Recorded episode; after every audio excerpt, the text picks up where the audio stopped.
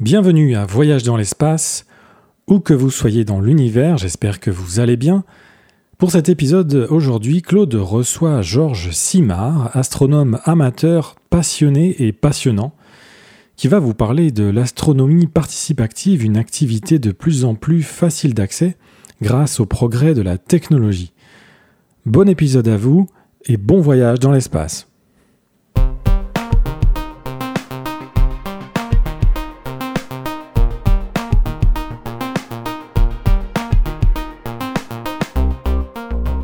Bonjour, chers auditeurs, chères auditrices, euh, où que vous soyez dans l'espace, j'espère que vous allez bien.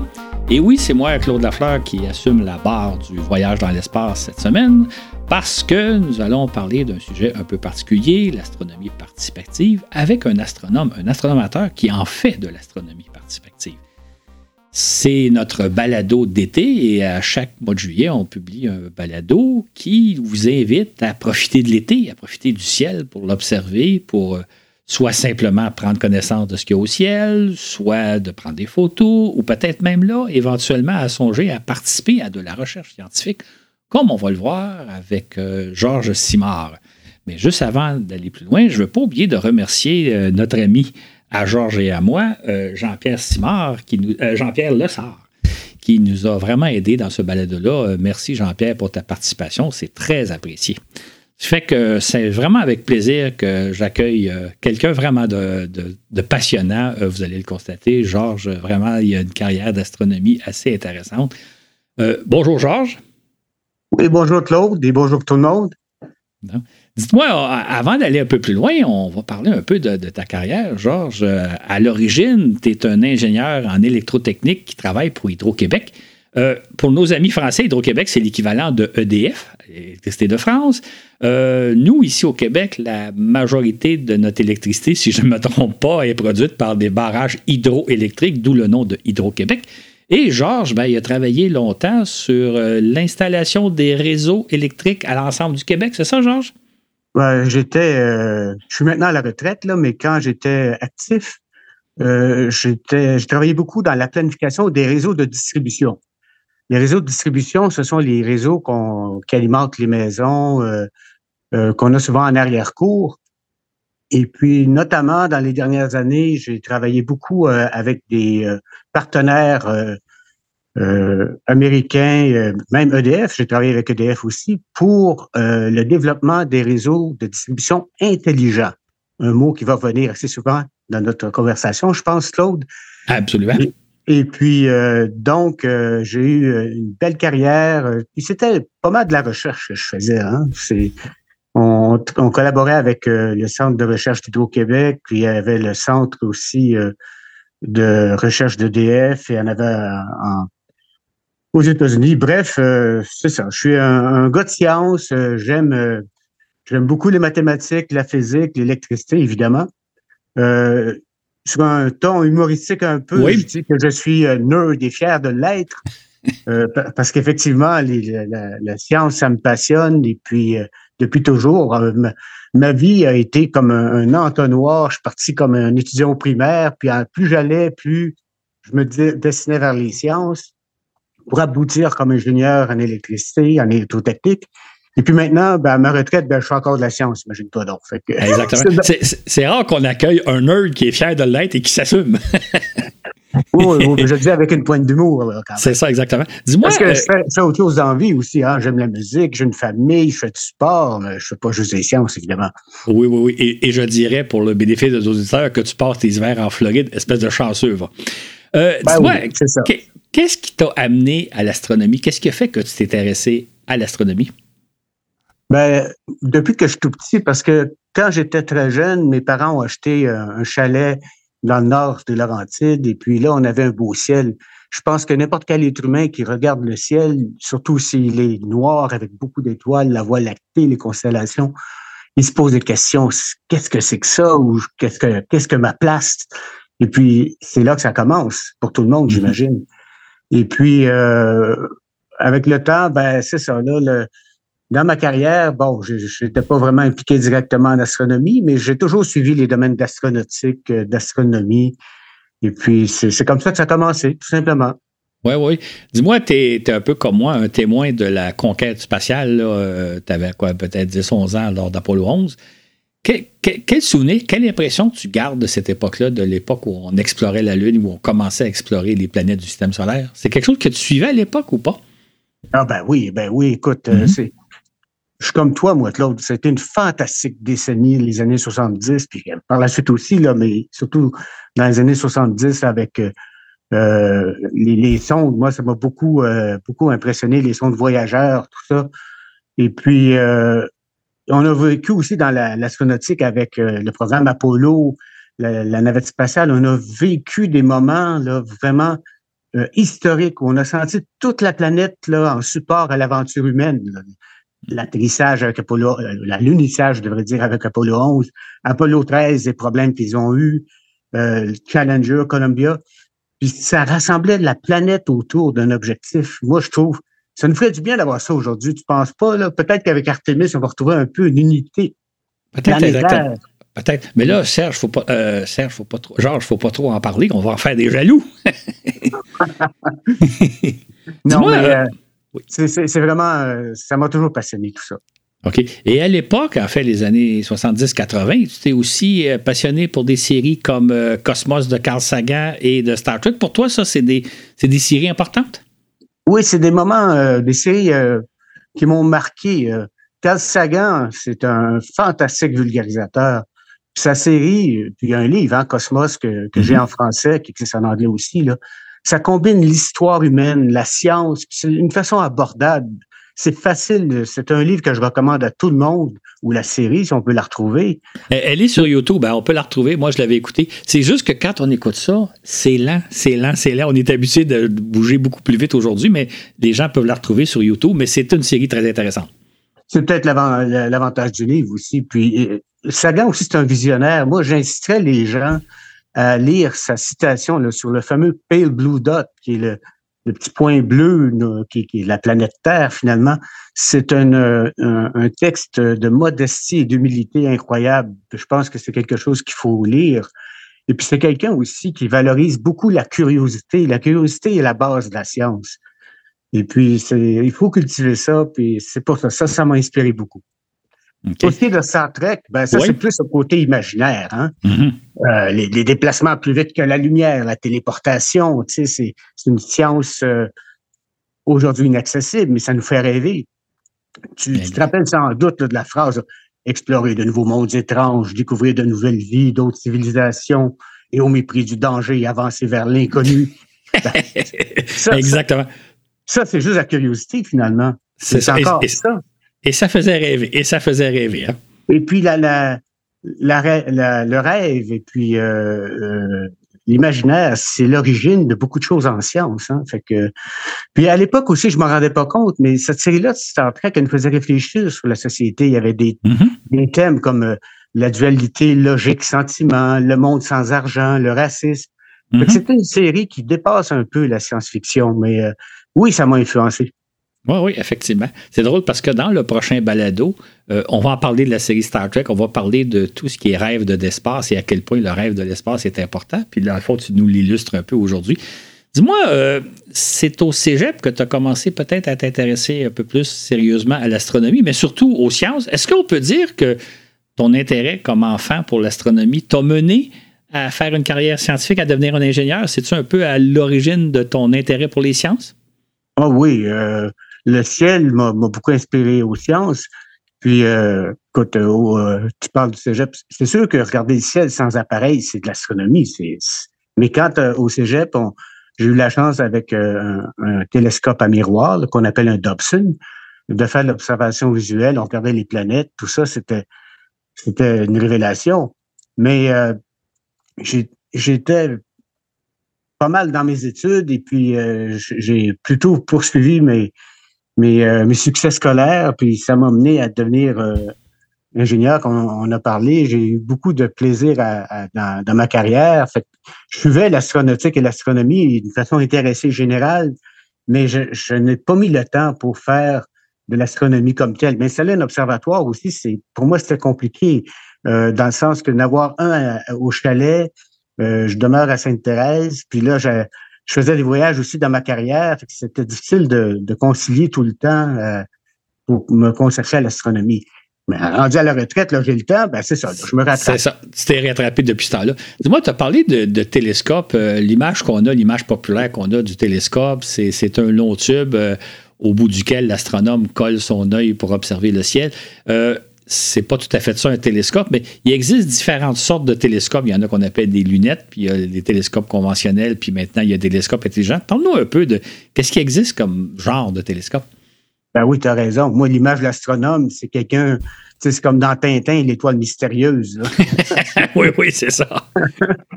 Puis on voit ça aussi souvent dans les caricatures. Mm-hmm. Bon, comme tu dis, il y a d'autres télescopes, hein, des télescopes de type Newton, Dobson, Schmidt-Cassegrain. Ça, c'est tous des, télescopes qui ont un miroir qui concentre la lumière pour qu'on puisse voir avec nos yeux. C'est des télescopes optiques. Mais aujourd'hui, euh, ces télescopes-là existent toujours. Mais il y a des télescopes intelligents dont on va parler plus tard qui intègrent des fonctions plus informatiques et de communication. Euh, beaucoup d'observateurs, d'astronomes amateurs ont des, euh, des, observatoires optiques auxquels ils ont adjoint des systèmes électroniques, des caméras, des systèmes pour pointer les, les, objets. Puis c'est des, des installations semi-professionnelles, je dirais. C'est fantastique. Mm-hmm. Mais ces affaires-là, c'est des observatoires fixes. Alors, comme tu as dit tantôt, moi, j'ai un chalet, j'ai euh, un cordon en Floride, j'ai ma maison, je cherchais plus quelque chose de mobile pour pouvoir faire de l'astronomie partout où je voulais. C'est pour ça que le, le, télescope intelligent qui, qui existe aujourd'hui me donne cette flexibilité-là. C'est ça. Juste peut-être souligner que l'image qu'on a du télescope, euh, l'astronome qui est un bout, euh, ça, c'est ce qu'on appelle une lunette astronomique. C'est un peu, d'ailleurs, ça s'équivaut un peu à une paire de jumelles. Les vrais télescopes astronomiques, c'est des miroirs, comme tu l'as dit, qui concentrent la lumière en un point, là où on met son œil, mais c'est souvent sur le côté du télescope et où on peut passer aussi une caméra. Et maintenant, bon, on a affaire à une génération de télescopes intelligents qui sont, très, qui sont aussi différents des deux premiers. On va le voir dans quelques instants. Donc, euh, on assiste actuellement, je pense, à la venue d'une nouvelle génération de télescopes. Quelque chose de totalement nouveau qui n'existait pas il y a quoi, il y a 5-10 ans? Tout à fait. Puis, euh, il y en a qui appellent ça même de la nouvelle astronomie.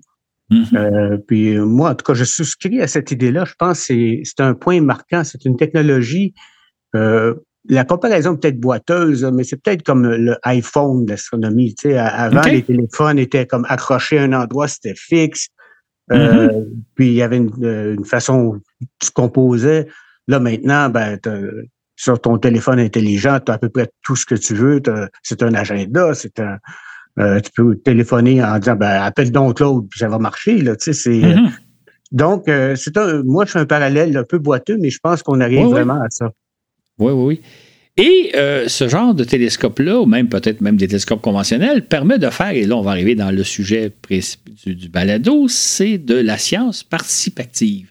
Euh, un jour, tantôt, on va parler de la science astronomie participative, mais là, la science participative, c'est quelque chose qui existe depuis assez longtemps. Et qu'est-ce que c'est au que peux-tu nous donner des exemples de ce que c'est la science participative? Ah ben oui, la, science participative, comme tu dis, ça fait longtemps que ça existe dans différents domaines. Si vous allez sur Internet, vous regardez un peu, vous allez voir que on peut faire. Euh, en fait, la, science participative, ce sont des citoyens ordinaires qui ont mhm. un certain intérêt et qui décident de contribuer d'une certaine façon. Euh, je, sais, par exemple, qu'il y, a des domaines où on peut euh, contribuer pour la qualité de l'air ou bien pour euh, la qualité de l'eau dans, l'environnement, il y a des choses, il y a de la science participative qui existe.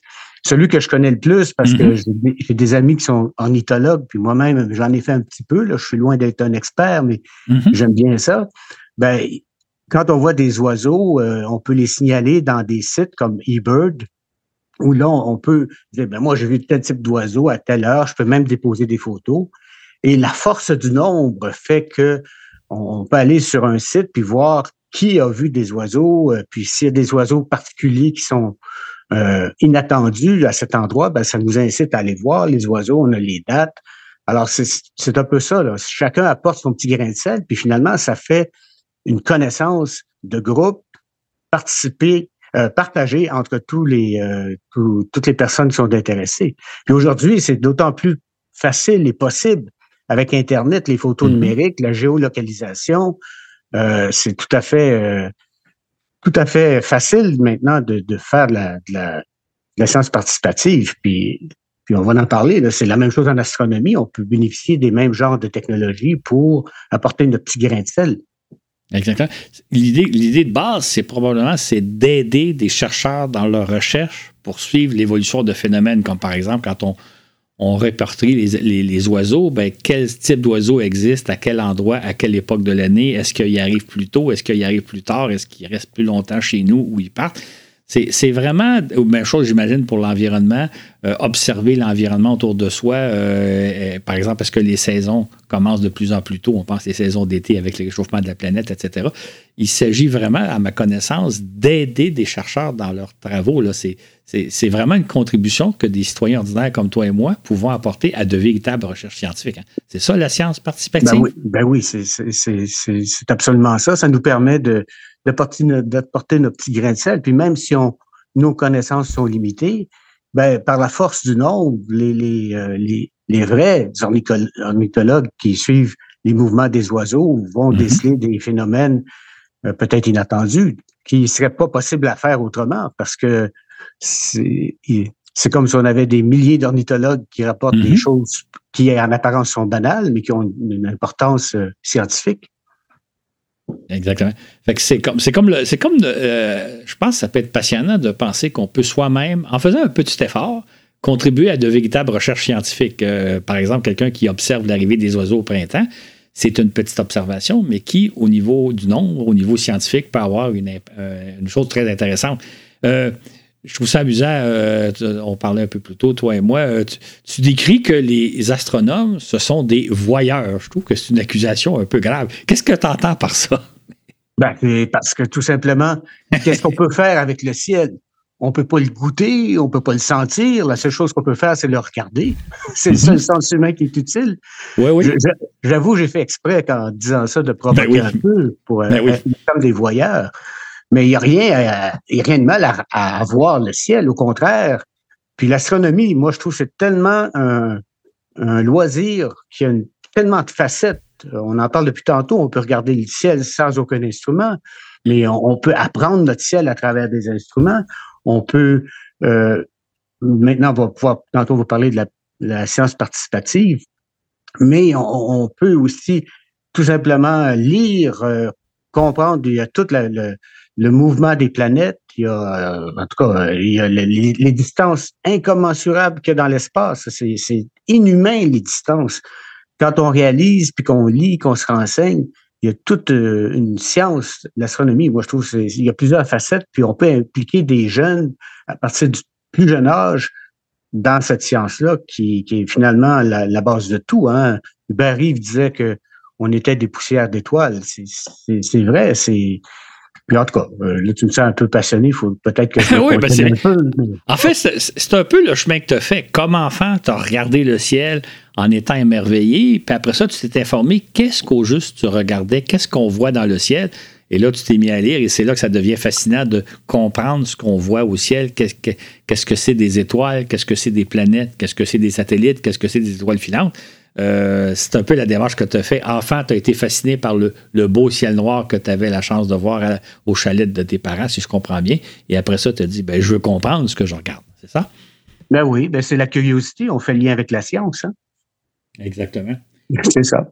Quand, on parle de, de science, d'astronomie participative, euh, dans le fond, ça fait longtemps que des astronomes amateurs euh, contribuent aux recherches astronomiques. Entre autres, euh, il y a un certain nombre d'astronomes qui ont soit découvert des comètes, soit découvert des astéroïdes à l'aide de télescopes qui, j'imagine, par rapport à nos télescopes d'aujourd'hui, étaient rudimentaires. Donc, de tout temps, les astronomes amateurs ont contribué aux connaissances astronomiques des chercheurs spécialisés. C'est le cas? Ben oui, ben si, on, pense à Galilée, ça fait à peu près 350 ans que Galilée a pointé sa lunette vers, euh, les planètes. Mm-hmm. Galilée, c'est un astronome amateur, finalement. Hein? OK. OK. Bon, c'est sûr que aujourd'hui, ça fait un peu drôle de dire ça, mais quand il a commencé, c'était des pionniers. Même chose pour Charles Messier, qui a catalogué toutes les, des objets messiers dans l'espace. Ils avaient des instruments assez rudimentaires. Les lunettes qu'ils utilisaient étaient sûrement pas de la qualité de, nos, de nos, lunettes ou de nos télescopes aujourd'hui. Et sûrement pas du James Webb, si on s'entend. Mhm. Mais, mais c'est ça. Donc, euh, il y a, par exemple, William Herschel, en 1781, il a découvert Uranus. C'était comme un, astronome amateur. Il y a, et aussi, plus récemment, il y a des, des jeunes enfants qui ont trouvé des, des supernovas. Puis euh, là, récemment, il y a aujourd'hui encore, là, il y a une supernova qui a été découverte le 18 mai 2023 dans la galaxie Messier 101 par un, japonais, M. Koichi Itagaki. Le monsieur a 75 ans. Il y a plus de 100 mhm. découvertes à son actif. Bon, OK, c'est rendu là, c'est peut-être un, astronome amateur expérimenté, mais il se mhm. qualifie lui-même d'astronome amateur. Donc, ça se fait encore. Mais moi, personnellement, j'en connais pas là, euh, qui, ont, qui, ont, donné des noms à des comètes ou des objets, mais ça existe.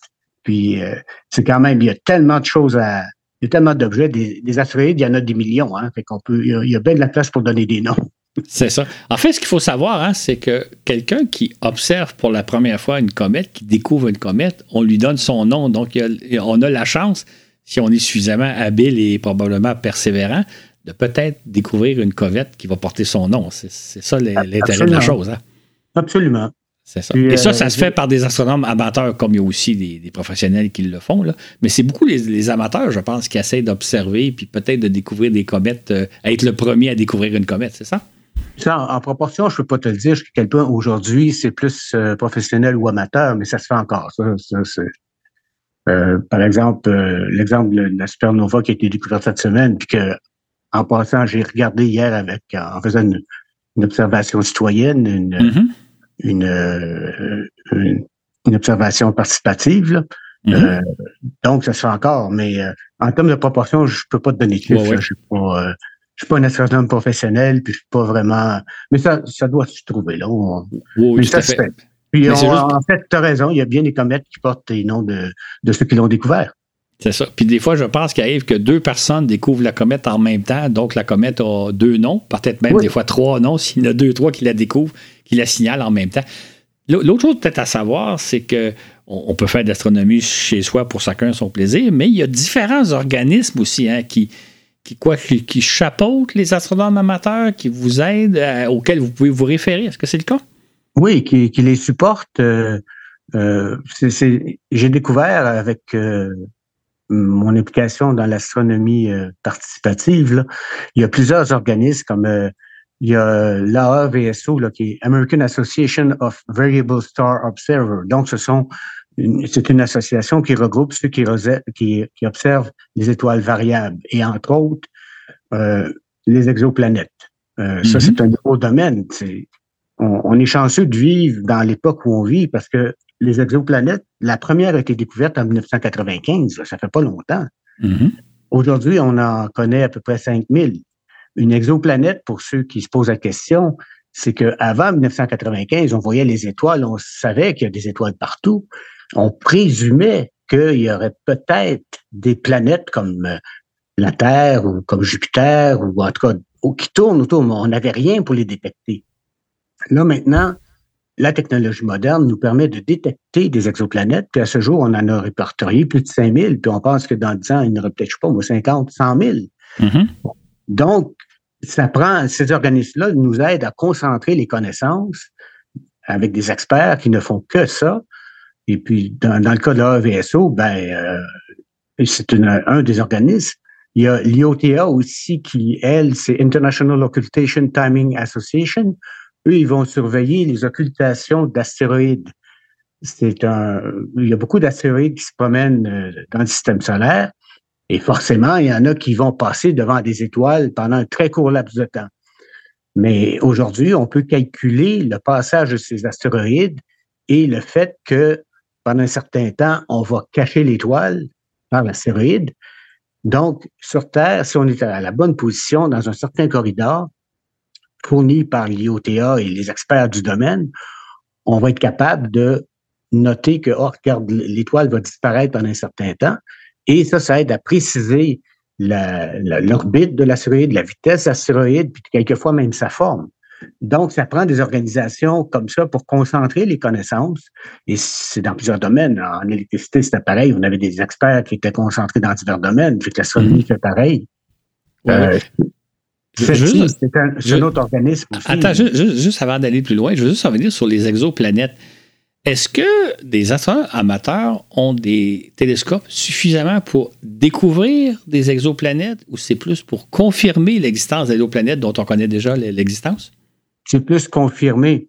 Et puis récemment, justement, on a eu une expérience dans la science participative que, j'ai faite euh, sur une des observations d'exoplanètes, le, réseau euh, auquel j'appartiens, on a détecté que par rapport à ce qu'on s'attendait, le, la baisse de luminosité due euh, au passage de l'exoplanète devant son étoile était décalée dans le temps. Elle est arrivée 18 minutes plus tard qu'on pensait. Et puis, en même temps, ça a donné que le satellite TESS regardait la même chose, puis a confirmé notre, notre mesure. C'est quand même fascinant de voir qu'avec des télescopes terrestres, tout relativement petits, ce que j'ai, c'est ça pèse 20 livres, C'est à peu près 9 kilos, là. Puis on, peut s'installer n'importe où avec ça, puis on peut détecter des choses comme ça. Encore une fois, à la force du nombre, parce qu'on a un réseau, on en parlera plus tard, on a un réseau planétaire de, plus de 10 000 télescopes, mais en tout cas. Mm-hmm. Donc, oui, on, peut détecter des choses intéressantes sur les exoplanètes. Et, qu'est-ce que ça signifie le fait que l'occultation est arrivée 18 minutes plus tard? On a fait des erreurs de calcul ou ça nous indique que la planète n'est pas tout à fait sur l'orbite qu'on pensait? Qu'est-ce que ça nous indique, le, retard? Ben ça, faut. Euh, moi, je suis astronome amateur. Okay. les données, je peux pas vraiment. Ben, de, toute façon, il va y avoir un papier qui va être écrit là, dessus probablement. OK, d'accord. On n'a pas encore la réponse. On n'a pas la réponse, mais euh, juste le fait de. Moi, ça me fascine d'avoir mon mon petit télescope qui a un, miroir de 4 pouces et demi, c'est à peu près 115 mm. Euh, mm-hmm. dans, ma cour, euh, puis euh, je peux détecter une exoplanète. Quelquefois, je peux détecter le, la baisse de luminosité au complet. D'autres fois, les, phénomènes d'exoplanètes, c'est sur plusieurs jours. Donc, j'ai apporté juste une portion de la lecture. Puis après ça, mes, mes, mes collègues astronomes amateurs des États-Unis, du Japon, euh, de l'Asie euh, vont apporter leur petit bout de l'Europe, et puis on va réussir à, confirmer la, présence euh, de, la baisse de, luminosité. Quand on y pense, Georges, c'est absolument extraordinaire. Il y a 30 ans, si on monte à 30 ans, on ne pensait pas pouvoir détecter des exoplanètes à l'aide des meilleurs télescopes au monde. Et non seulement on a réussi à partir de 1995, mais aujourd'hui, même avec des télescopes comme celui que tu as, tu es capable de faire une détection qui était impensable il y a 30 ans. Absolument, mais il n'y a pas juste un télescope comme j'ai aussi. Ceux qui ont des observatoires fixes, mm-hmm. ben, euh, ils, ont juste ils s'enregistrent à leur VSO, puis ils, ont un processus, il faut qu'ils puissent mm-hmm. transmettre leurs données, puis tout le monde qui veut et qui a un observatoire peut faire une, une, peut contribuer à ce genre d'observation-là, mais dans le cas d'un de, observatoire, c'est plus compliqué, c'est des, démarches, des démarches personnelles. Ouais, ouais, ouais. Tantôt, quand on va parler de, du télescope que, que j'ai, il a été conçu par des astronomes professionnels pour faire ce genre d'études, puis il y a plusieurs programmes de sciences participatives. Alors, ils nous fournissent des données et puis ils nous fournissent tous les moyens, puis eux s'occupent de transférer les données à leur vaisseau, à faire les papiers. Mm-hmm. Donc, c'est un, un, gagnant-gagnant. Nous, on gagne à observer, puis eux gagnent avec les données. Exactement. Oh, tu l'as mentionné il y a quelques instants, tu parlais du CETI, la, recherche de traces d'intelligence dans l'univers. On peut y contribuer même, même si on n'a pas de télescope, je pense. Hein?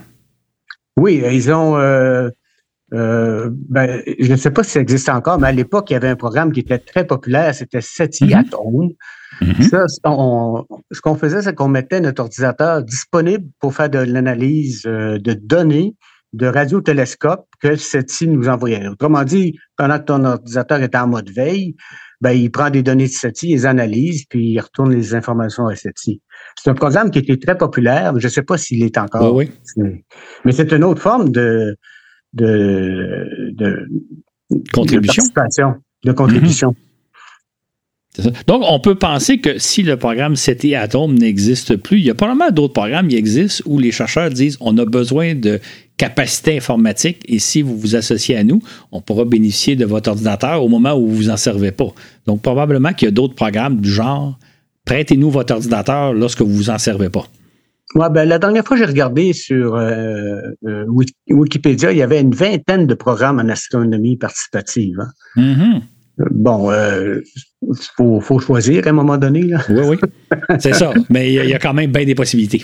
Oui, oui, il y a des possibilités. il y en a un autre qui m'échappe, mais en tout cas, peu importe, là, je pense qu'on va se concentrer sur ce qu'on ce qu'on connaît, là. Ce que Exactement. je connais, en tout cas pour moi. Là.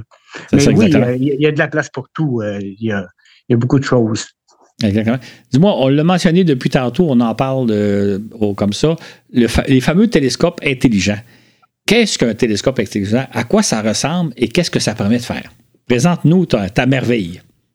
Oui, ben, je vais, commencer plus large parce qu'il y, a plusieurs compagnies qui font des télescopes intelligents. Euh, moi, quand j'ai euh, commencé à regarder ça à la fin de 2020, il y avait euh, Vaonis qui faisait Stellina, il y avait Unistellar qui faisait Leviscope, c'est celui que j'ai opté. Mais aujourd'hui, euh, il y en a sorti d'autres, des mm-hmm. Qui s'appellent des Dwarfs. Il y a aussi la compagnie ZWO qui est très, très euh, reconnue dans le domaine de l'astrophotographie des caméras, qui a lancé un nouveau télescope que je qualifierais d'intelligent récemment, mais je le connais peu. Donc, c'est un, domaine en évolution. La, plupart euh, des télescopes intelligents sont orientés vers la prise de photos. Euh, parce que, comme on disait tantôt, pour les astronomes, depuis toujours, ce qu'on aime, c'est voir les, les, les, objets. Puis, avec nos yeux, on est limité, hein, parce que nos, yeux, euh, l'image se rafraîchit au 30e ou au 15e de seconde, je me souviens plus. Donc, on on, voit pas vraiment longtemps. Avec une caméra qui capte des photons le temps qu'on décide de la regarder, évidemment, ça permet de, capturer l'image. Donc, un un, un télescope intelligent, ce que c'est, c'est un, télescope. Ça peut être une lentille, ça peut être un, télescope à miroir qui a, euh, qui typiquement a pas d'oculaire, euh, quoique le mien en a un, mais en tout cas, mais c'est pas un oculaire euh, optique. C'est euh, l'image est capturée par une par un capteur, comme un appareil photo numérique, tout simplement. Mmh. Mmh. Donc, le, que ce soit une lentille ou que ce soit un, télescope Newton à miroir, euh, l'image, les, pardon, les photons de l'objet entrent éventuellement sur le capteur et là, on, laisse le capteur cumuler les images. Euh, en anglais, on appelle ça le live stacking. On accumule des images. Et puis là, c'est l'utilisateur qui décide combien de temps il veut accumuler des images. Plus on attend longtemps, plus on a une belle image. Mais il y a un effet, un effet asymptotique. Évidemment, à un moment donné, ça donne plus, pardon, ça mhm. donne plus grand chose. Fait que c'est ça. Donc, c'est un appareil qui, euh, qui, qui, accumule des images. Les euh, télescopes intelligents sont généralement petits, euh, mobiles. Tout est intégré dedans, la carte du ciel. Ici, la plupart du temps, ils sont commandés par un cellulaire ou bien une tablette qui a des, un GPS intégré. Donc, le télescope sait exactement où il est mm-hmm. et, par l'angle, il peut se positionner. Finalement, que ce soit n'importe quel télescope intelligent, à partir de du moment où on arrive sur un site, puis on veut regarder, il s'écoule trois minutes à peu près, puis le télescope est prêt à prendre ses premières images. C'est mm-hmm. vraiment spectaculaire comme, comme, euh, euh, comme télescope. Le, télescope, le télescope sait où il est, il sait qu'est-ce qu'il y a au ciel, et toi, tu peux lui demander de prendre une photo de telle ou telle étoile ou galaxie s'il est dans ton champ de vision, c'est ça? Exactement. Tu peux lui demander, même souvent, ils viennent avec une, euh, une bibliothèque d'objets à, observer dans le mm-hmm. ciel. Tu peux même limiter, par exemple, la zone d'observation si tu es entouré d'arbres et d'obstacles. De. Et puis, euh, mais aussi, si tu veux voir un objet bien précis, puis tu as les coordonnées, tu peux entrer manuellement la coordonnée, puis le télescope va pointer sur l'objet que tu vas lui demander de pointer. Toi, tu ne regardes pas dans le télescope. Toi, tu restes à distance avec ton cellulaire ou ta tablette. Tu contrôles le télescope à distance. lui, il prend des photos et une fois que la photo est prête, toi, tu la vois sur ton cellulaire. Est-ce que c'est ça? Ben, mieux que ça. C'est que. Mieux que ça? Ben, oui, à, partir du moment où tu es euh, connecté au télescope sur ton cellulaire, tu vois exactement ce que le télescope voit. Donc, tu vois, au début, tu vois, ça peut être, pour prendre un terme astronomique, ça peut être nébuleux, mais mm-hmm. ça se clarifie avec le temps. Puis c'est généralement, ah! Quand, on, montre ça à des gens pour la première fois, c'est pas long que tu vas entendre un wow. c'est ce que je viens de faire. on, voit apparaître euh, au fur et à mesure l'objet, plus de définition, plus de précision. Bon, c'est sûr que ça sera jamais une photo comme un astrophotographe va faire, parce que les vrais astrophotographes qui ont des, euh, des observatoires euh, domestiques, bon, eux, ils vont exposer pendant des heures et des heures, souvent avec des filtres, puis après ça, ils vont passer du temps avec euh, des logiciels de traitement de photos pour améliorer les couleurs, puis finalement, ils vont sortir une image qui se rapproche de ce qu'on voit du télescope Hubble ou des trucs comme ça. Il ne faut pas s'attendre à ça avec un télescope intelligent. Mais néanmoins, c'est surprenant qu'est-ce qu'on peut sortir. Puis il y a même des gens qui prennent les photos de, du télescope intelligent et ils les repassent dans les, les logiciels de traitement de photos, puis ils réussissent mhm. à faire des choses vraiment très, très bien, très spectaculaires. Probablement pas aussi bonnes que les astrophotographes. Euh, pour les astronomes amateurs, l'astrophotographie, c'est le défi ultime d'un astronome amateur. Mais en tout cas, moi, pour ma part, ça m'intéresse moins. C'est plus le côté scientifique. Donc, mhm. pour moi, euh, le télescope intelligent, comme, euh, comme on parle depuis le début, c'est, c'est, c'est vraiment ça que je voulais. Puis en plus, ben, c'est pas tout le monde, c'est pas tous les télescopes intelligents, par contre, qui font la science participative comme telle. Jusqu'à date, il y a seulement, à ma connaissance, il y a seulement Unistellar qui a tout ça d'intégrer. C'est le télescope que j'ai parce que justement, c'est ce que je voulais faire. Et une dernière chose que je veux dire, c'est que on peut être euh, un groupe là, à regarder en même temps, parce que le, mm-hmm. télescope intelligent émet un réseau Wi-Fi local. On peut être jusqu'à 10 personnes à regarder la même chose en même temps. Oui, oui, oui, oui. Donc, pour une séance d'observation, c'est idéal pour initier des jeunes ou des mm-hmm. n'importe qui à l'astronomie. Les gens peuvent télécharger eux-mêmes les photos, ils peuvent leur partager en, direct sur les réseaux sociaux. On peut même euh, faire une conférence Zoom. Je l'ai faite. Des fois, j'étais au chalet, puis je voulais regarder des, objets Messi avec mon club d'astronomie de Mirabel. Et puis là, je leur diffusais ça, puis euh, ils profitaient du ciel noir de, mon chalet alors qu'ils étaient dans leur salon. oui, oui, oui. c'est fantastique. Quand tu dis que c'est pas aussi bon que ceux qui font de l'astrophotographie, est-ce que c'est juste une question de génération, une question de temps. Dans quelques années, ils vont devenir suffisamment puissants ou c'est parce qu'on parle de tout à fait autre chose, une autre technologie, une autre approche, ou c'est juste une question de, la technologie va finir par rejoindre, on va faire de l'astrophoto aussi bonne qu'avec euh, l'équipement nécessaire pour faire de l'astrophotographie? Ben, quand on dit aussi bonne, ça dépend des critères de qualité. Euh, moi, je pense, de toute façon, c'est certain que les capteurs vont évoluer. C'est mm-hmm. certain que les méthodes aussi de, euh, de, de, capture vont évoluer. Par exemple, étant donné que ce sont tous des ordinateurs, finalement, les télescopes intelligents, il y a des mises à jour régulières qui se font. depuis que j'ai mon télescope, c'est, il y a trois ou quatre versions qu'on a eues, et puis à chaque fois, mm-hmm. il y a des améliorations qui sont apportées. Euh, quelquefois, c'est la qualité des photos, d'autres fois, ça va être, euh, par exemple, là, on s'attend bientôt à avoir une, euh, une mise à jour où on va pouvoir regarder le soleil avec notre télescope, avec un filtre solaire, évidemment, mm-hmm. euh, ce qui est plus difficile à faire présentement. Donc, c'est des domaines qui sont en évolution constante, puis un peu comme nos, euh, nos téléphones qui ont des mises à jour régulièrement, mm-hmm. qu'on voit apparaître des nouvelles fonctions, les télescopes intelligents vont, vont, vont subir ce même phénomène. Mais de là à dire que ça va remplacer l'astrophotographie, ben, pas certain, peut-être, mais euh, ça dépasse un peu. je ne suis pas assez impliqué dans les développements des, télescopes pour en parler. C'est ça. Il faut dire quand même une chose, hein. ce sont des appareils quand même assez dispendieux. Hein. Ça coûte cher, ces appareils-là. Oui, oui, oui, c'est ça. Mais justement, c'est pour ça que je parlais de ZWO et d'autres. Avec la compétition, euh, ces équipements-là vont, euh, vont sans doute baisser de prix. Puis aussi, il faut dire, comme on parlait des iPhones tantôt, puis des nouvelles technologies, quand ces appareils-là ont sorti, là, il y avait un scepticisme. Il y a toujours une, résistance au changement. Hein. On dit, ah, c'est, ça vaut pas la peine. C'est bien trop cher pour ce que ça fait. Puis euh, la qualité des images, c'est pas comme l'astrophotographie. Il y en a même qui disaient, c'est même pas des vraies images. Ils vont chercher ça sur Internet puis download ça. Euh, non, mais, mais en réalité, c'est un peu normal d'avoir une réaction de, mm-hmm. D'un groupe comme euh, peu importe le groupe parce que c'est tellement nouveau, ça bouscule nos paradigmes. Puis bon, moi, j'ai pris, pris un risque calculé, puis je me disais, euh, me construire un, une affaire euh, aussi simple avec un télescope conventionnel, un ordinateur à côté, un pointeur, ben, je me suis dit, bon, c'est plus cher, mais la simplicité, là, des fois, ça vaut le coup. Comme tu dis, trois minutes, le télescope est en fonction. Oui, puis que, je sois n'importe où, là, tu sais, en Floride ou n'importe où, mm-hmm. ça, se transporte dans un sac à dos, dans mon cas, là, qui est tout à fait puis si Jean-Pierre était avec nous, Jean-Pierre Lessard, lui, a un modèle euh, Vespera de Veronis. Lui, c'est encore plus petit que le mien.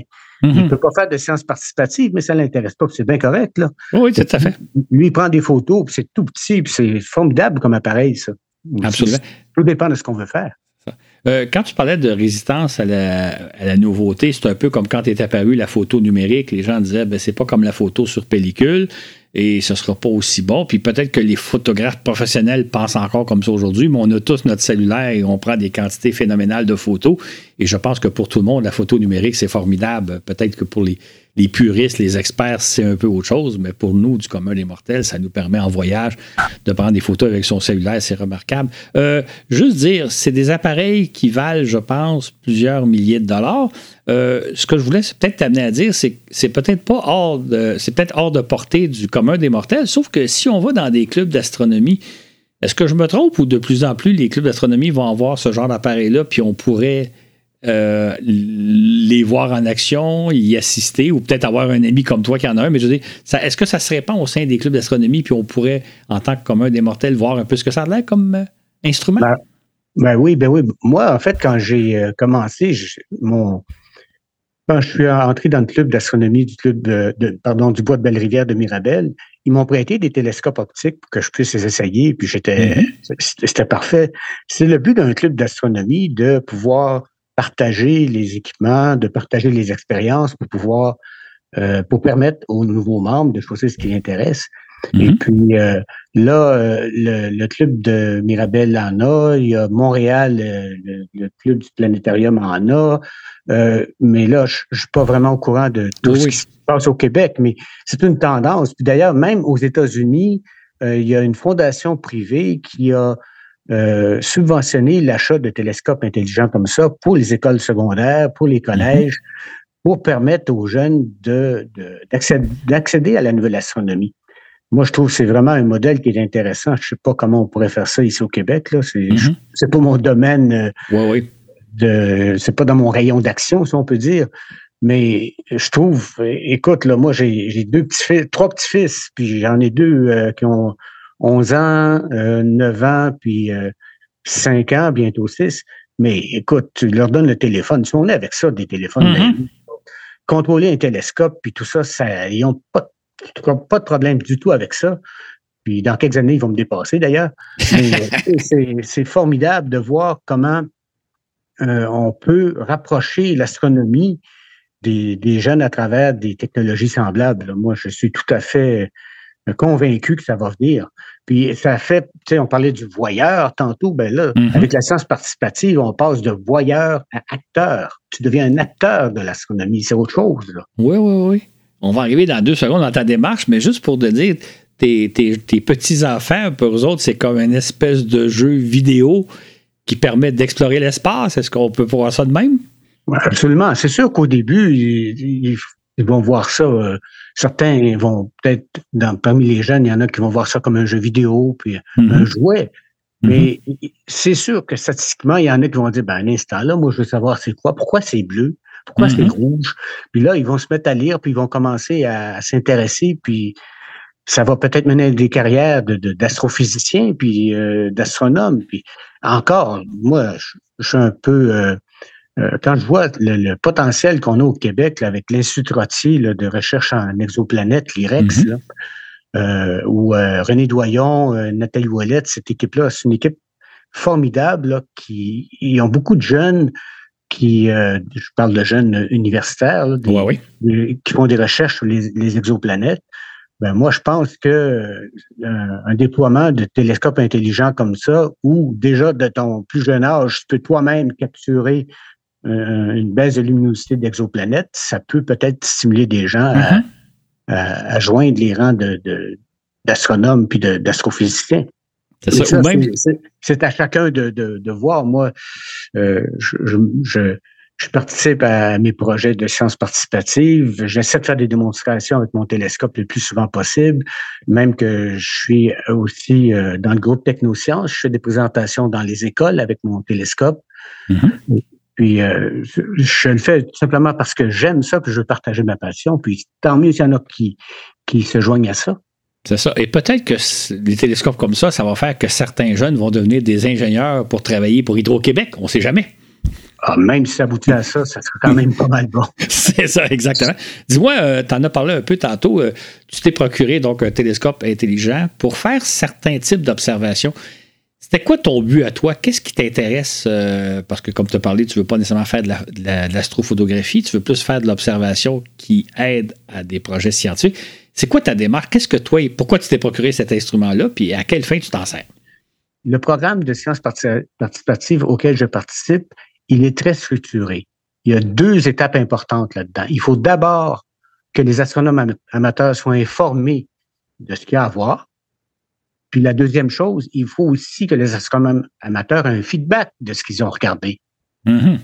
Alors, dans un, dans un premier temps, euh, la firme Unistellar qui, euh, qui a fait le télescope que, euh, que j'ai, en passant, je n'ai aucun lien commercial avec Unistellar. J'en parle parce que c'est le télescope que j'ai, mais j'ai pas d'intérêt commercial du tout. C'est strictement au point de vue utilisation. Mm-hmm. Ils sont très bien organisés. Ils ont des astronomes dédiés à chacun des programmes qu'ils ont avec des sites web. Puis ils nous alimentent en, en objets à observer. Écoute, je suis à la retraite, là, puis je pense que je serais pas capable de regarder tous les projets qu'ils nous proposent de regarder. Il y a, des occultations d'astéroïdes qui nous sont proposées, il y a des transits d'exoplanètes, puis il y a des, euh, des astéroïdes géocroiseurs. C'est des astéroïdes qui passent un peu plus proche de la Terre. Soyez pas inquiets, il n'y a rien de prévu qui pourrait nous impacter. Mais quand même, on peut participer à... Euh, initialement, il y avait ces trois programmes-là. Puis cette année, en 2023, s'est ajouté les, comètes et les cataclysmes cosmiques qui sont les supernovas, ce genre de choses-là. Alors, c'est euh, c'est en évolution, puis il nous, il nous alimente. Et en retour, euh, on, a un, réseau euh, euh, qui ressemble un peu à Facebook, ça s'appelle Slack, là, où on, on est connecté aux, aux autres astronomes amateurs et aux professionnels de Nitzelar, où là, on est alimenté quand on a regardé un objet, bon, il nous envoie une carte, voici ce que tu as, euh, ce que tu as détecté ou ce que tu n'as pas détecté. On ne détecte pas toujours. Hein. Mm-hmm. En science, en science, le non-succès tout. On apprend souvent plus des non-succès que des succès. Absolument. Donc, euh, c'est la, la, chaîne de, de, de, de, la science participative est très bien organisée, très bien coordonnée pour ce groupe-là, en tout cas. Et puis, en plus d'avoir ces cinq programmes-là qui sont euh, régulier. Ils nous avisent à un moment donné, par exemple, quand il y a eu le lancement d'Artemis ou le, le, James Webb, ils nous ont donné les coordonnées pour pouvoir suivre ces, euh, ces équipements-là, puis pour pouvoir euh, euh récupérer la luminosité. Et ils font des, des papiers techniques quelquefois. Moi, depuis que j'ai commencé ça, depuis 2020-2021, j'ai fait plus d'une quarantaine d'observations scientifiques euh, même je dirais peut-être une cinquantaine maintenant. Et puis, euh, trois fois, ils ont publié mon nom euh, avec mm-hmm. tous les astronomes amateurs qui ont collaboré au James Webb, par exemple. Il y a eu une présentation à Montréal. mon nom était là avec toutes les autres, puis on a mm-hmm. chacun tourné notre petit bout, puis il fait qu'il y a une reconnaissance là-dedans. Ça, ça, me fait changement. Dans le temps, j'avais des, des papiers techniques que je faisais pour Hydro-Québec. Puis là, ben, je suis rendu, on appelle ça des citoyens astronomes. Mm-hmm. C'est. Même que je me suis fait, cette semaine, je me suis payé une petite, euh, une petite faveur. Euh, je me suis acheté un domaine euh, de un site web que j'appelle gsimar.ca. Puis pour moi, le .ca, c'est pas Canada, c'est citoyen astronome. Ah, OK. Ah, une nouvelle signification du CA. OK. fait, dis-moi, donc là, tu, vas te créer un site web qui va avoir quel but? Qu'est-ce que tu vas nous offrir sur ce site web-là? Ah, il est déjà existant, mon site web. Puis, ah, bien, honnêtement, je, je le fais pour moi. C'est tout simplement documenter tout ce que je fais. depuis que depuis que je travaille, que je documente tout ce que je fais, alors je continue à faire la même chose. Par exemple, il, y a, il, y a, un document là-dedans qui relate mes, toutes les observations citoyennes que j'ai faites, mes notes que j'ai à, à l'utiliser le télescope que j'ai avec l'installation de filtres. On peut installer des filtres avec les résultats. Il y a les photos. Euh, en tout cas, je mets tout ce que je trouve qui, qui peut euh, m'être utile et par conséquent être utile à d'autres. Euh, oui, oui, oui.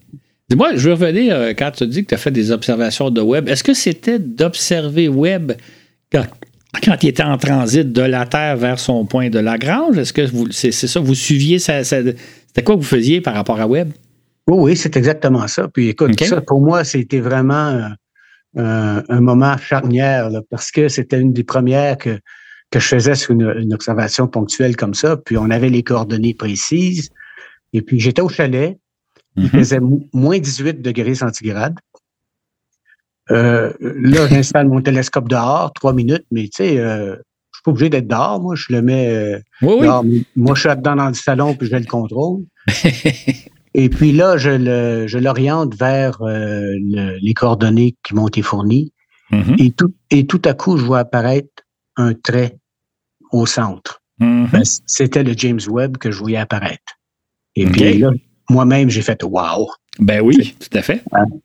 Et puis, bon, euh, le lendemain, euh, j'ai envoyé mes données. Ça aussi, c'est très facile. Hein. On le fait par c'est très bien organisé. Là. Notre euh, télescope envoie les données au serveur d'Unistellar euh, par notre réseau Wi-Fi domestique. C'est tout, à fait facile. Et puis, deux jours après, je recevais un rapport d'Unistellar avec un beau graphique, puis mon, un peu l'image de ce que j'avais vu. Mm-hmm. euh, et puis, comme moi, j'ai envoyé ça, mais il y en a eu des, je pense, une quarantaine de personnes qui ont soumis les, les, les pardon, le même type de données à travers le monde. Et puis, ils ont fait un papier là-dessus qu'ils ont publié euh, dans une conférence à Montréal. Et puis, on voit la contribution de chacun. Là, puis, ils ont remarqué, par exemple, on voyait la luminosité varier au moment où le, bouclier thermique a été déployé. Mm-hmm. Ensuite, au, moment où les panneaux solaires ont été ouverts, ça fait plus de lumière. Tu sais, donc, fait qu'on, puis ça, une petite recherche sur Internet, quelqu'un pourrait le trouver ou euh, aller sur mon mm-hmm. site web, quelqu'un, les liens sont là. Fait que c'est, ça permet, tu sais, ma contribution là-dedans, moi, je trouve que c'est, c'est pas compliqué, là. C'est, mm-hmm. Je mets mon télescope dehors, trois minutes est installé, je le pointe vers les coordonnées, je démarre la, la, la la prise de euh, photo? Euh, bon, en fait, il, appelle ça la, euh, disons, la science participative, là, le, mm-hmm. le, mode science. Voilà, c'est le mode science qu'on appelle. Okay. Mm-hmm. Et puis là, les données sont enregistrées dans un format standard pour une stellar que tous les autres télescopes vont utiliser de la même compagnie. Donc, ça leur fait mm-hmm. une façon simple de regrouper l'information. Et puis après ça, deux jours après, je ma contribution. Puis un peu après, il y a un papier technique. Puis on a appris quelque chose. Absolument. OK. Est-ce que maintenant que le télescope est au point Lagrange, 2 à 1 million, à 1 million et demi de kilomètres d'ici, est-ce qu'on peut encore. Est-ce que tu peux le photographier avec ton appareil ou là, il est beaucoup trop loin, beaucoup trop petit? Euh, on a les coordonnées, on peut toujours le regarder. Je, l'ai regardé il y a peut-être 4-5 euh, mois, puis c'est très, très pâle. On, le ah, voit. Ça doit. Hein, c'est très pâle. Là, je ne sais pas, euh, je n'ai pas fait d'observation là-dessus. Ah Ce que je peux dire, c'est que avant-hier, j'ai regardé le, la supernova dont on parlait tantôt, puis elle est vraiment mm-hmm. spectaculaire. Ça, c'est facile, puis c'est. Oui, oui, oui. Mais en tout cas, il y a toujours quelque chose avec les, informations qu'on reçoit de, de, comme je disais tantôt, il y a tout le temps quelque chose de nouveau. C'est mm-hmm. Quand tu as un télescope optique, euh, j'ai un Dobson, moi, au camp, aussi au chalet.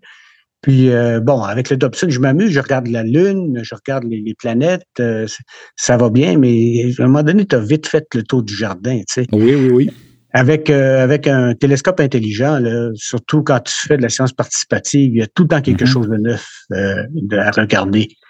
Euh, une petite parenthèse, euh, pour le télescope intelligent, c'est pas le meilleur appareil pour les planètes. Mm-hmm. Ils, ont fait, euh, dans une des mises à jour, ils ont fait une adaptation qui nous permet de voir plus clairement Par exemple, Jupiter, maintenant, on peut voir plus clairement les strates, les bandes. Oui. Mais c'est quand même pas comparable à ce qu'on peut voir avec un télescope optique. Mais... C'est quoi le problème? Est-ce que c'est parce que ces astres-là sont trop proches, trop lumineux ou parce qu'ils bougent trop? C'est quoi la, difficulté pour ce genre de télescope d'observer comme il faut les planètes? Oui, je, ben, en fait, je ne suis pas vraiment l'expert, mais je, crois que le capteur est vraiment fait pour les, les, euh, les objets du ciel profond, les objets peu lumineux. Oui, Quand c'est très lumineux, c'est euh, il faut compenser par des moyens informatiques, j'imagine, c'est ce qu'ils ont fait. OK, d'accord, c'est ça. Moi, on a fait pas mal le tour d'horizon. J'aimerais ça, euh, je ne sais pas si tu as le goût de faire un peu de prospective, mais c'est quoi l'avenir des télescopes intelligents? Qu'est-ce que, qu'est-ce que tu vois dans ta boule de cristal ou qu'est-ce que tu espères voir quoi dans les prochaines années peut-être? C'est quoi ah, l'avenir pour toi? Moi, je peux te dire ce que je vois, mais je ne sais pas si c'est ce que la, voit. Là. Mais d'un point de vue technique, il me semble que c'est évident. Les, les capteurs vont s'améliorer, les logiciels vont s'améliorer. Là, on rentre dans une phase avec l'intelligence artificielle. On a déjà mm-hmm. vu des, photos du trou noir là, de, qu'on a pris, euh, le trou noir du Sagittaire qui était amélioré avec l'intelligence artificielle. Fait que je pense que dans au niveau de l'astronomie amateur, on va sans doute voir des choses dans ce sens-là. Euh, je m'attends aussi à une baisse des coûts hein, avec la compétition, mm-hmm. euh, éventuellement, mais ça, c'est mon impression les logiciels de contrôle puis d'analyse aussi là, qui vont euh, évoluer. Euh, mais moi, je pense que ce qu'il faut vraiment regarder, c'est plutôt le, côté humain. La facilité de ces télescopes-là, euh, je, souhaite que ça attire de nouveaux cerveaux intéressés à la science, qu'on puisse vraiment faire des choses aujourd'hui qu'on ne peut pas faire il y a 20 ans ou même 10 ans, mm-hmm puis qu'on puisse impliquer des jeunes à la science. Tu dans la société d'aujourd'hui, on, a beaucoup de choses qui se parlent, puis euh, je trouve qu'au point de vue société, euh, la science n'est pas toujours en, premier plan. Alors, avec ça, ben, j'ose espérer qu'on pourra euh, rapprocher les jeunes de la science. Puis comme tu disais tantôt, même s'ils font de l'astronomie puis décident de devenir un, un ingénieur en n'importe quoi ou bien un chercheur en, même en ornithologie, en biologie, mm-hmm. dans tous les domaines de la science. Je trouve que au moins ça peut attirer les gens à, à, des domaines qui sont euh, peut-être un peu moins populaires euh, de, euh, en tout cas, c'est mon opinion. Là. Oui, oui, tout à fait. En même temps, tu me disais dans une conversation qu'on a eue que Peut-être que pour toi, la chose la plus importante, c'est de développer et de cultiver notre curiosité, d'être sans cesse curieux, pas nécessairement par rapport au ciel, mais l'importance pour chacun d'entre nous d'être curieux du monde autour de nous. Ben oui, c'est ce qu'on a dit, ce qu'on disait tantôt. Là. Euh, quand j'étais enfant, je regardais le ciel, puis je me disais, j'imagine comme tout le monde, c'est quoi, c'est, quoi ces petits points blancs-là? Mm-hmm. J'étais curieux. Et plus tard, bon, euh, cette curiosité-là a été cultivée là, par euh, mes lectures. on parlait de Cosmos, puis Star Trek, toutes ces choses-là. Mais c'est propre à chacun. Euh, c'est pas tout le monde qui est curieux au même niveau, là. Mm-hmm. Mais oui, absolument. Puis, ça, en fait, le, télescope intelligent permet de satisfaire une portion de ma curiosité. Mais je suis curieux mm-hmm. dans d'autres domaines aussi. Hein. Euh, euh, dans les voyages, là, on, rencontre, j'ai fait quelques voyages, j'ai fait même pas mal de voyages. On rencontre des diverses euh, sociétés différentes. puis là, tu te demandes pourquoi ils pensent comme ça. Puis en tout cas, mm-hmm. je fais comme ça. Fait que c'est, c'est ça. Ça suscite la curiosité. Puis je pense que c'est c'est un élément de plus pour satisfaire au moins la curiosité euh, astronomique, si on peut dire. Puis, tu sais, c'est tellement facile. Là, euh, il y a un autre terme qui est qu'on utilise. On parle de nouvelle astronomie, mais on parle de démocratisation de l'astronomie. Mm-hmm. on voit des fois des, euh, des gens qui font de l'astronomie, puis euh, il faut vraiment connaître ça. Tu installes tout ton système, puis ça prend une demi-heure, une heure. Puis là, à un moment donné, les nuages arrivent, tu sais. Là, tu désinstalles, tu te dépêches avant de te faire doucher. Uh-huh. les, télescopes, comme je te dis, ça prend trois minutes. Il y a un exemple que j'ai vécu au tout début, là, on a eu une communication nous avisant qu'il y avait une nouvelle supernova dans, euh, dans une galaxie M60, je crois, en tout cas, c'est 60. Alors, moi, je suis dans mon salon, puis je, reçois ça, puis je regarde avec euh, mon cherche-étoile astronomique, euh, je veux dire, numérique, puis c'est dans une zone où j'ai pas d'arbres. J'ai beaucoup d'arbres et ça s'intéresse, mais là, j'avais le trou. Je sors mon télescope, je l'installe trois minutes, je prends une photo, cinq minutes après, j'avais la supernova. Mhm. C'est à Sainte-Thérèse. Ouais, Parce oui. qu'il faut aussi dire que ces télescopes-là, autant le, le Stellina que le, le euh, l'Eviscope ou euh, l'Equinox, qui est un autre produit de- d'Unistellar, euh, ils fonctionnent n'importe où, même dans des zones de pollution lumineuse. Il y a des Ouais, espèces ouais, de filtres numériques là-dedans. Il y a eu des démonstrations faites, écoute, à Las Vegas. Mhm. Euh, Jean-Pierre pourrait en témoigner, c'est ici. Absolument. à Montréal, depuis qu'il est ici, et avec son télescope, il fait de l'astronomie comme jamais, il fait une collection d'objets messiers, alors que tu sors dehors, tu regardes, c'est de la soupe aux pois, toi, dans les C'est ça, c'est ça. En fait, pour les, pour les gens, il faut savoir que Jean-Pierre, il habite à Montréal, sur l'île de Montréal. Il m'étonne toujours quand il me voit, montre ses photos, c'est qu'on on est dans une- un environnement de pollution lumineuse, j'ose presque dire extrême, et avec son télescope, réussit à faire des observations assez épatantes dans des conditions pourtant euh, vraiment pas, favorables. Fait que oui, c'est merveilleux comme appareil. J'ajouterais, hein, c'est important de le dire aux gens, euh, là, on parle d'appareils quand même qui sont assez dispendieux et qui sont peut-être assez complexes. Euh, L'idée, hein, c'est aller dans des clubs d'astronomie. Les astronomes, c'est des gens très accueillants. Les astronomes amateurs, c'est des gens très accueillants. Et comme vous avez pu le constater, c'est des gens qui aiment par- partager leur passion. Euh, sûrement que dans votre coin, il y a un club d'astronomie qui, durant l'été, fait de l'observation. Euh, prenez contact avec eux, euh, où ils font de l'observation, quand ils font de l'observation. Et là, vous allez rencontrer à la fois des passionnés, mais vous allez pouvoir aussi essayer différents types de télescopes. Ils vont vous montrer aussi différents types d'objets, que ce soit des planètes. Moi, j'avoue que j'ai été fasciné des premières fois où je pouvais voir Mars à travers la lentille d'un télescope ou de voir euh, Jupiter ou Saturne avec ses anneaux. C'est quand même fascinant quand on les voit en direct. Puis là, j'ai pas eu la chance de, voir des télescopes intelligents à l'œuvre. là. Probablement que Jean-Pierre va me montrer son télescope euh, cet été. Mais tu sais, c'est comme fascinant d'aller dans un club d'astronomie puis d'avoir accès à la fois des gens qui ont la compétence, à la fois des gens qui ont des instruments probablement beaucoup, beaucoup trop dispendieux pour un débutant, mais ça nous permet de se faire une bonne idée. Puis ça, vaut la peine. Regardez dans votre environnement s'il n'y a pas un club d'astronomie, quand est-ce qu'ils font l'observation. Ça vaut vraiment la peine d'aller les voir. Et ça peut faire, peut faire naître chez vous ou sur vos enfants la curiosité, qui est probablement le- un des plus beaux moteurs dans la vie. hein. Toi, Georges, t'es es rendu à, ta retraite et j'ai l'impression que tu as plus de plaisir maintenant que tu n'en as peut-être jamais eu dans ta vie, justement à satisfaire ta curiosité.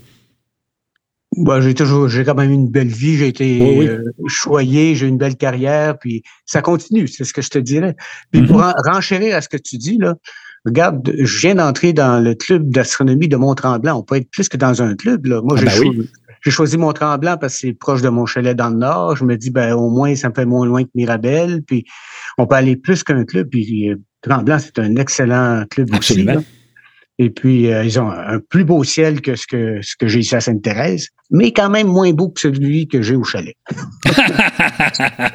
Alors, mon Claude, qu'est-ce qu'on fait cet été? Hein? On va dehors pour regarder le ciel, de la façon qui nous plaise. Il, il va y avoir les... euh, euh, chaque année, moi, il n'y a rien qui m'empêche le plaisir de Mhm. m'étaler sur le patio avec mes petits-fils puis la famille puis regarder les Perséides au mois d'août.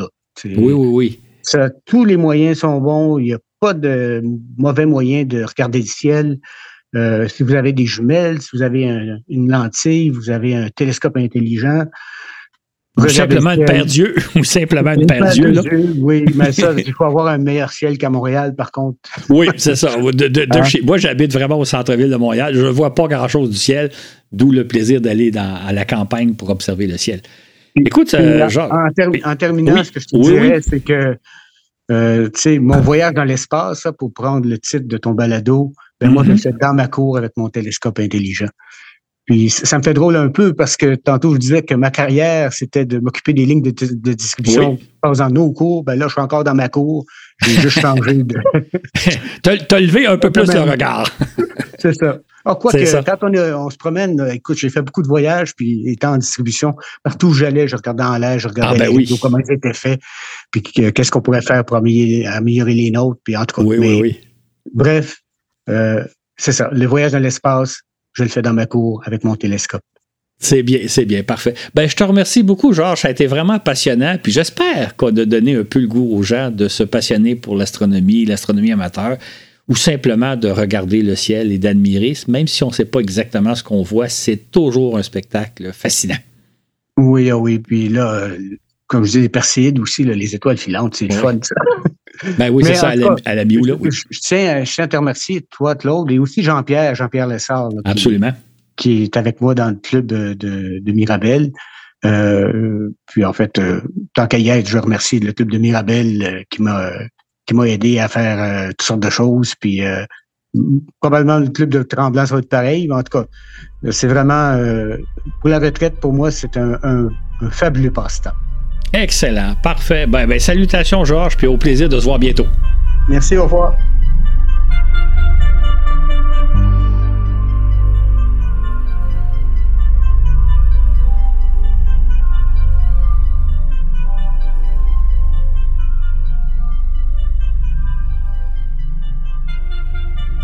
Un grand merci à Georges Simard pour le temps qu'il nous a accordé.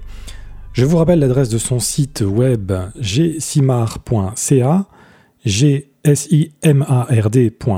pour de plus amples informations. Je vous rappelle également l'existence de notre plateforme Patreon sur patreon.com. Vous pouvez avoir les balados 15 jours en avance, ainsi que les fascicules écrits par Claude Lafleur, à partir de 5 dollars je vous rappelle aussi l'existence du Facebook de Voyage dans l'espace pour nous contacter directement. Vos messages et votre support sont toujours très appréciés. Sur ce, et où que vous soyez dans l'univers, je vous dis à la prochaine pour un autre voyage dans l'espace.